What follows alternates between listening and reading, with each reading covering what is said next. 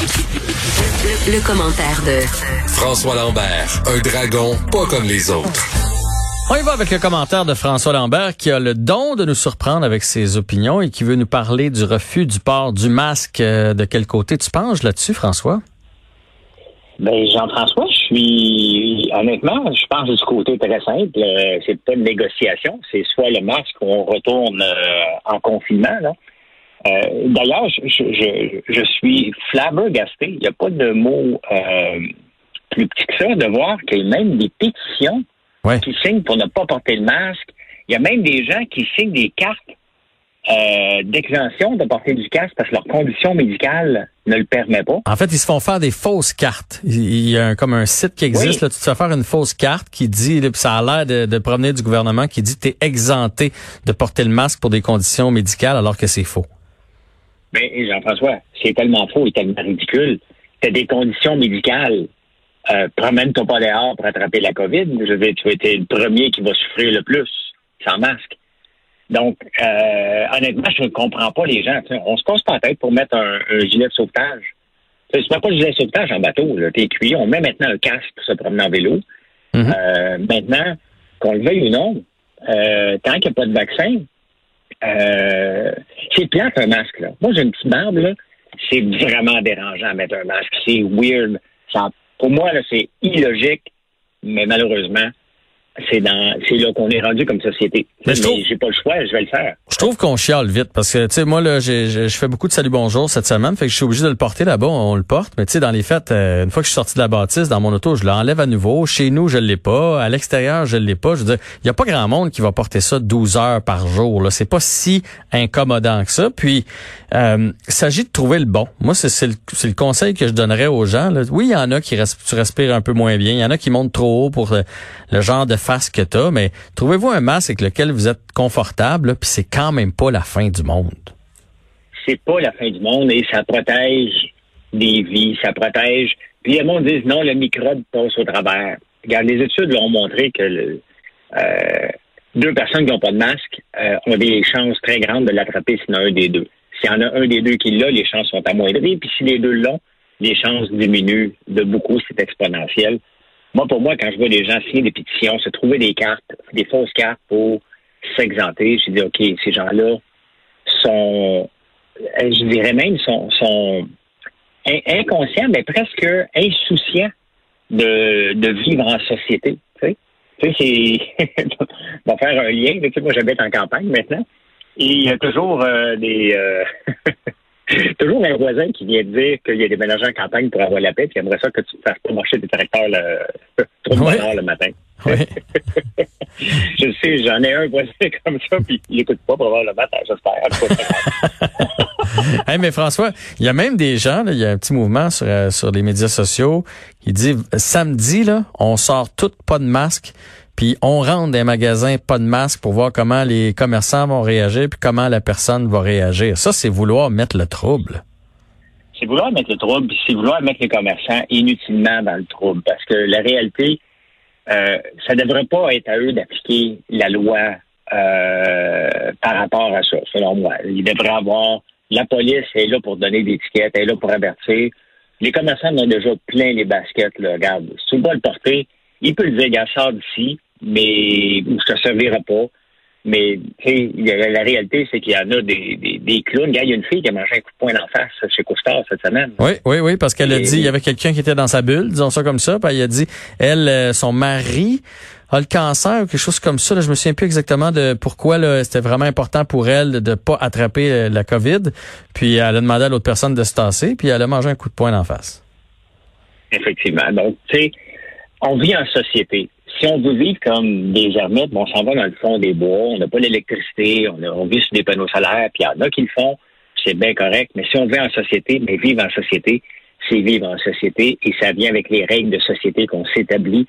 Euh, il n'y a pas de complot, OK? Euh, la COVID, elle tue des personnes âgées, mais elle touche tout le monde. Donc, faut arrêter de voir des complots, faut arrêter de voir que nos, nos euh, libertés sont primées, brimées, puis honnêtement, moi, je suis découragé. Quand j'ai vu ça, je me dis, OK, le monde, là, vraiment, ils cherchent des bébêtes, ils n'ont rien à faire. Allez travailler, vous allez, vous allez pas avoir le temps de penser à ça. oui, ça, c'est un bon point. Lâcher la PCU et aller travailler.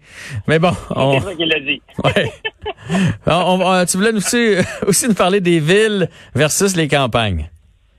Ben écoute, Jean-François, ça, c'est un mouvement qui est très, très, très intéressant comme mouvement de société parce que euh, moi, mon père est venu s'établir à la campagne dans les années 70, justement, lorsqu'il y a eu un retour à la terre. Et vers la fin des années 70, tous ceux qui sont venus triper presque en commune euh, sont partis. Mon père est toujours euh, est toujours resté. Et là, on voit que le mouvement euh, s'amplifie. Euh, il était déjà lancé. Hein, depuis 2018, il y, a il y, a plus de départs que d'arrivées à Montréal. Mm-hmm.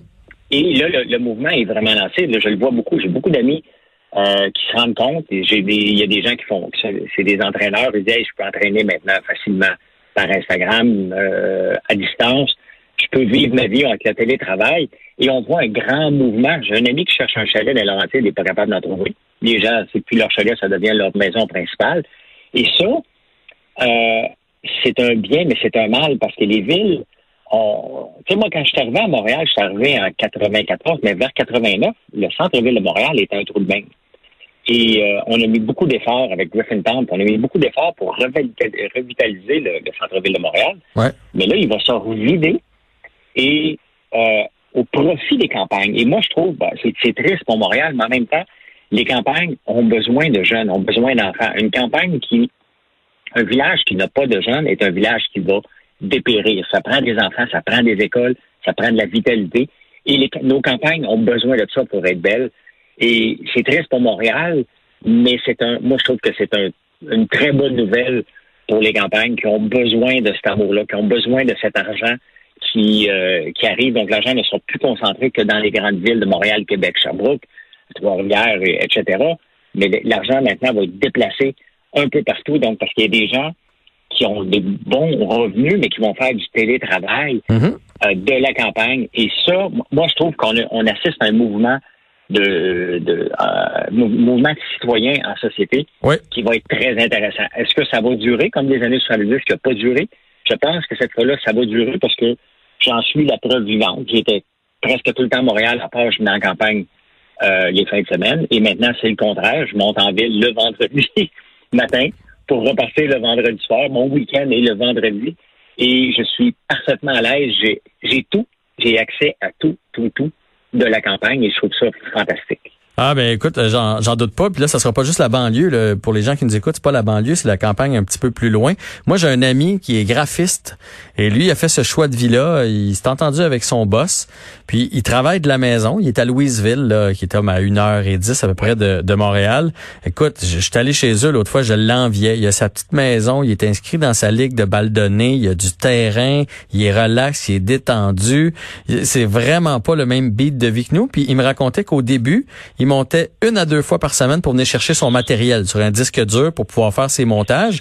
Puis que maintenant, vu que les capacités de transfert sont plus grandes, il monte une fois par mois à peu près venir rencontrer les gens de, de, sa compagnie. Pour le reste, là, il sort plus de son Louisville, puis il travaille quand même à Montréal. Fait que c'est effectivement probablement l'avenir au Québec. Mais je pense que oui, puis ça va être intéressant. Honnêtement, moi, je pense que ça va être vraiment intéressant parce que la plupart des, des villages ne vivent que l'été. Hein, avec le touriste euh, de mhm. passage ou le, le touriste euh, qui vient vraiment dans leur village. Et si on peut avoir un mouvement citoyen que les gens puissent bien vivre à, euh, à temps plein, ben, ça amène de nouvelles vies parce que moi, je suis le premier. Quand quelqu'un débarque chez moi, là, il a le goût de jaser. Moi, je suis un gars de la ville. Là. Moi, prendre le temps de jaser avec les gens, on prend pas ce temps-là en ville. Non. Je m'habitue, après quatre mois, de, de dire OK, il y a quelqu'un qui débarque. Je vais prendre deux minutes de mon temps. Je pense que j'ai deux minutes que je suis pas pris dans le trafic pour être capable de jaser avec les gens. Et euh, c'est toute un, une nouvelle habitude, même pour moi, mais je le vois qu'il y en a de plus en plus. Et je suis même plus sûr si le REM, euh, tous les milliards qu'on dépense pour ça, va être vraiment nécessaire parce qu'on n'est plus dans la deuxième, troisième banlieue. On n'est plus du tout en banlieue. Là. Quand on décide d'aller à Montréal, on, sort à Montréal presque. On, fait la grande sortie. Mais euh, c'est un mouvement citoyen que je trouve ça très, très, très intéressant et pour les gaz à effet de serre aussi. Hein, le, plus grand émetteur de gaz à effet de serre, c'est les gens de la banlieue qui viennent travailler en ville. C'est connu, c'est problématique. et c'est, je l'en veux pas, là, on en- c'est, c'est, c'est bien correct, là, mais ça peut régler énormément des gaz à effet de serre sans rien faire. C'est ça qui est la beauté. Ben, ça va être à suivre. Euh, Je vais garder ton conseil. Je vais aller tout de suite m'acheter une coupe de maison en banlieue que je pourrais, pas en banlieue, en fait en campagne, que je pourrais revendre par la suite et faire un gros profit. Merci du tuyau, François Lambert. Ben, t'aurais dû le faire avant parce que là, il était un petit peu trop tard. Zut. hey, bonne journée à toi. On se reparle demain. Merci. Bye bye.